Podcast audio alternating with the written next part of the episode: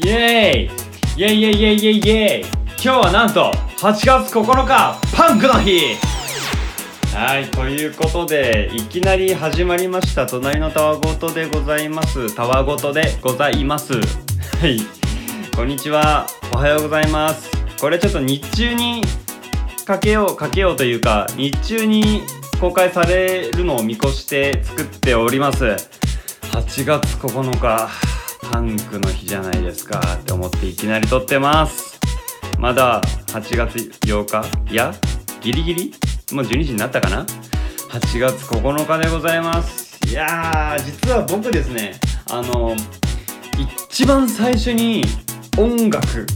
音楽としてハマった何でしょう？なんかこううーんまあこれいろいろ価値観が分かれるかもしれないんですけど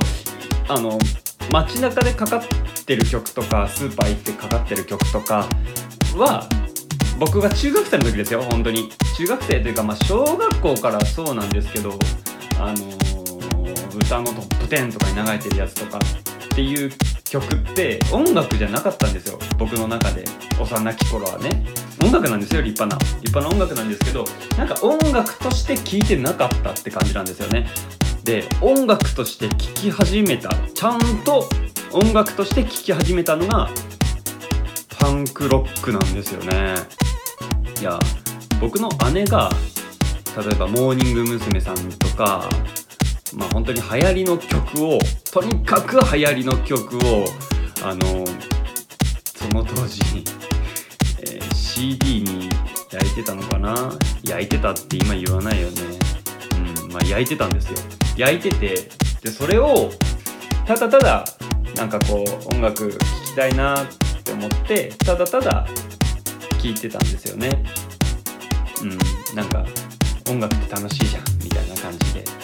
音音自体が好きだったのかな？なんかわかんないですけど別に音自体が好きだったのかなってめっちゃなんかすごいあのーなんかバンドマンのちっちゃい頃の話みたいな感じになってますけど別にバンドマンじゃないですからね。あのすごい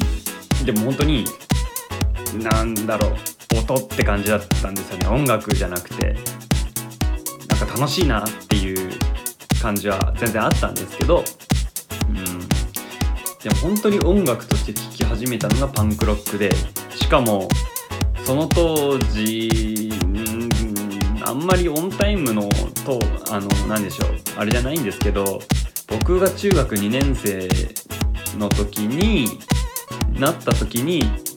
隣のクラスの子がバドミントン部で同じバドミントン部だったんですけどでそのお兄ちゃんが高校でバンドをやると。文化祭でバンド演奏するっていう話があったらしくてでそれでやり始めてお兄ちゃんがその子のお兄ちゃんが。でその子もえー、じゃあギターやろうかなって言ってギターやり始めたらしいんですよね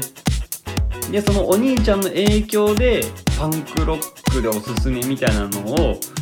聞いた瞬間にその子がうわーってぶち上がってバンドやろうぜみたいな感じになったらしくて。であ僕中学校のあだ名マービーなんですけど小中合わせてマービーって言われてたんですけど小学校の頃にマービーマービー年下の頃子からも言われてたのに言われてて中学校に上がった瞬間にマービー先輩マービー先輩ってなんかすごい外国人の子みたいな感じになったんですけど今でそのマービーマービーマービーって言われて何どうした？っつってこいつらやばくね？っつって教えてもらったのがスタンスパンクスってバンドだったんですよ。スタンスパンクス。えー、っとですねその当時で一番分かりやすく皆さんが聞いたことありそうなのはアニメのアニメーションの「ナルトでオープニングに起用されてたのかな「ノーボーイノークライ」っていうスタンスパンクスの「ノーボーイノークライ」っていうめちゃくちゃもうめちゃくちゃ好きな曲なんですけどもうゴリゴリパンパンクというか、まあ、パンクロックなんですけどねやってるジャンルは、まあ、パンクでもあるのかな、まあ、パンクだな。パンクって結構音楽的なパンクとなんか意味合い的なパンクっていうのがあるような気が僕はしてるんですけど、うん。まあ、ファッションでもなんかパンクファッションとか言いますけどね。いろいろパンク、まあ、その音楽用語ってロックとかなんかそういうのってそういうファッションの用語にも使われたりするのかな、うん、ですけどそうパンクロックにハマってめっちゃかっこいいこんなん聞いたことねーってなってぶち上がったんですよね。でその子がバンドやろうぜって言われてじゃあ何やるって言われてもうとにかく僕は大雑把だったんで細々した動きが嫌いなんですよ。てかできないんですよ不器用なんで。あの最初ギターを触ってじゃあ G コード弾いてみてみたいな。じゃーんつってお鳴ったじゃんつってお鳴った鳴ったなんかめっちゃいい感じじゃんつってあの中学校の音楽室のギターを鳴らした時にわあすげえってなったんですけどでもあんなギュインギュインけねえよって思っていちいちこうコード進行を変える指の動きは絶対無理だって思ってじゃあベースはってなってでその当時ベースもなんか弦一気に太くなったなみたいな。おおなんか押さえ1個ずつ押さえればいいなら楽かって思ったんですけど曲によってはドゥドゥドゥドゥドゥドゥドゥドゥドゥドゥドゥドゥドゥってなってていやこんな弾けるかってなってて特にその当時のパンクロックってすっごい動くベースが多かったんですよなんかルート引きじゃなくてもめっちゃ分かりやすく言うとエルレガーデンさんの初期の曲って結構ルート引きっていってドゥドゥンドゥンドゥンドゥンドゥンドゥンドゥンドゥンドゥンドゥンドゥンドゥンドゥンドゥンみたいな感じの弾き方が多かったんですよね。でそのパンクロックのジャンル例えば分かりやすく言うと銀杏ボーイズさんとかも青春パンクって言われてたんですけど銀杏ボーイズさん今の世代の人知らないだろうな。ミネタさんだけ知ってるっていう人が多いだろうな。まあ銀杏ボーイズのボーカルがミネタさんって言うんですけどね。うん。その銀杏ボーイズのベースもやっぱめっちゃ動いててもうほとんどその当時のパンクロックパンクって言われてるジャンルの曲ってめちゃくちゃベース動いてるんですよね。あんまりルート弾きがなくて。でそれで挫折して無理無理無理って。一番ドラム簡単そうじゃねっつって。叩いたら鳴るしみたいな。突き詰めるとめっちゃむずいんですけど一番本当は。まあいや全部突き詰めりゃ全部難しいわ。いやいやいや。って言ってドラムをやってドラムを初めて触った時に1曲できたんですよ。えめっちゃ簡単にできるやんみたいな。すごい力任せでしたけどね。もう1曲やってもう腕パンパンみたいな。もう全然うまく叩けてないんですけどでもできるなってなって。それでなおさら自分がそのパンクロックを聴いてできるからハマったっていうのもあるんですよね。でそれで青春パンク。もう中学2年生って言ったら中二病。もう青春真っ只中じゃないですか。でやっぱハマったんですよね。歌詞の内容とか。なんか結構スタンスパンクスってうんこうブルーハーツの流れも組んでるバンドなんですけど。すごい。でもブルーハーツよりもパンロック要素というよりパンク要素が強いんでパンクロックって感じですかね、まあ、しかもスタンスパンクスっていうもうもろにバンド名にパンクって入ってるんですけどね。それがすっごいもうエモーショナル本当にエモーショナルなあのすごいあの楽曲ばっかりででちょっと当時そのブルーハーツのパクリじゃねえかって言われてたりとか一時期したらしいんですけどいや全然流れは組んでるけどパクリじゃない、まあ、スタンスパンクスもリンダリンダカバーしてたりしたけどやっぱ全然違くて。れはそれこれはこれって感じで僕は大好きだったんですけど今でも大好きなんですけど今でもたまに聞くんですけど題名がすごいんですよね。全ての若きクソラクソ野郎どもへえ感じた。全ての若きクソ野郎どもへともだったかな。絵がついてるのとついてないバージョンがあった気がするんだよな。なんか初期バージョンとアルバムバージョンみたいな。うん。っていうのもあったりとかもうすっごいテンポ速かったりとかもう基本速いんですけどうんテンポはもう BPM178 とかもう一番速い速いので200何歩とかの速さのやつがあったりするんですけどでハマってパンクの日に、まあ、6月9日 ,9 日の6月9日のロックの日にでもなんかこう「ロックの日だ!」とか「パンクの日だ!」とか言ってその当時あの友達の間でその日は騒ぐみたいなとかも騒げずともなんかちょっと例えばギターの子がギター構えてる写真送ってきたりとかまあそれは高校上がった時とかですけどね。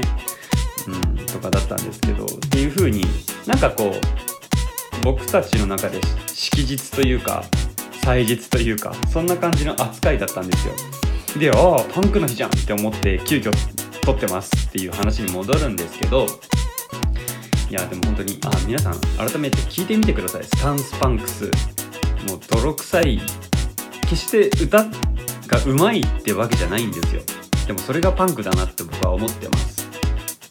あと Going Steady Going Steady もすごくいいです、うん、あの銀杏ボーイズの前身バンドなんですけどそれもすごく良いです。中学校の頃ハマってたのは銀杏ボーイズ Going Steady スタンスパンクス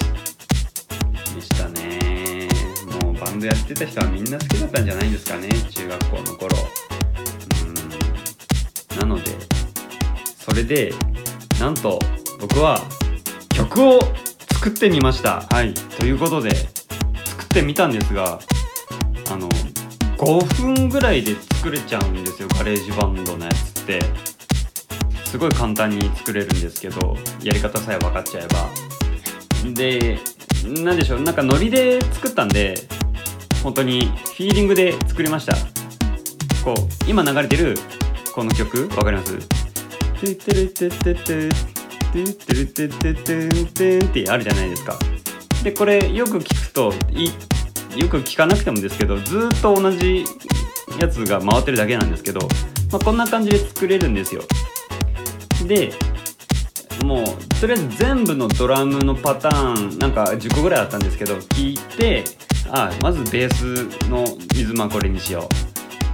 う。でそのドラムのドラムのリズムに合わせて作るにはどうするか。うんこのベースのリズムが合いそうだなとか。途中でそのベースのリズム変えてみようか。でもドラムはあえて変えないみたいな。でちょっとギター入れてみようかとか。で最終的にこうドーンって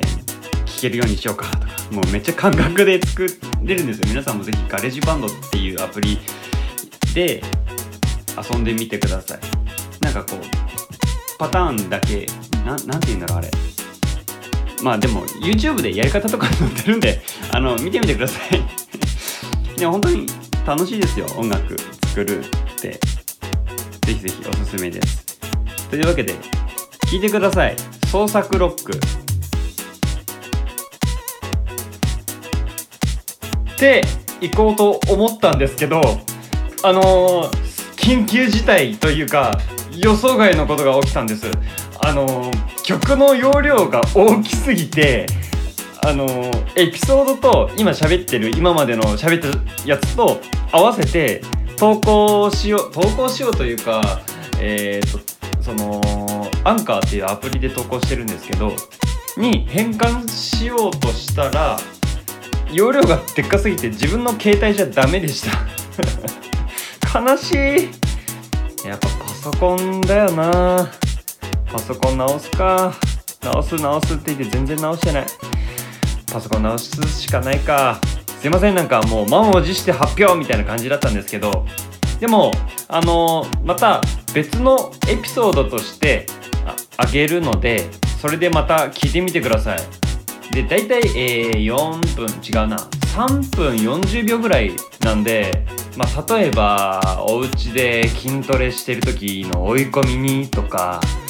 うんあとなんかこう急いでパパパッと作業したい時とかなんかとりあえず暴れてえなっていう時とかだいたい3分40秒でうわーってできることをやってみてください。ということではい。また後半に続く。隣のたわごとタンクの日。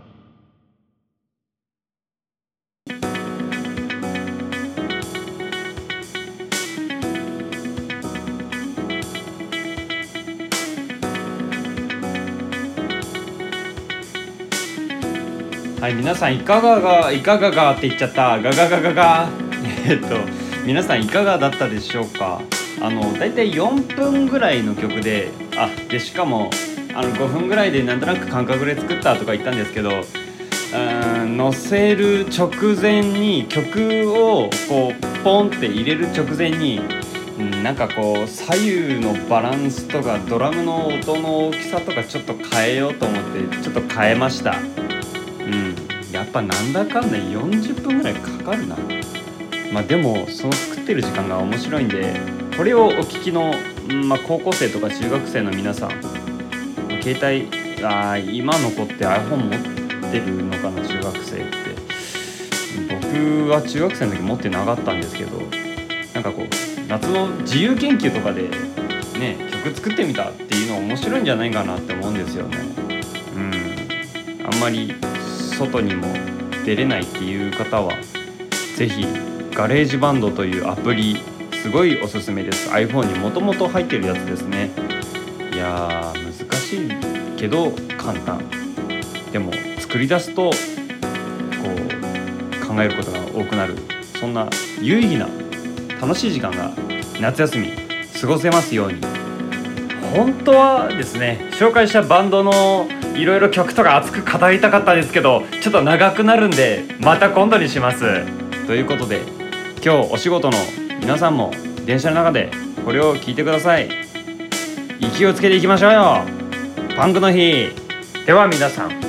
良い一日を。それじゃあまたね。いってらっしゃい。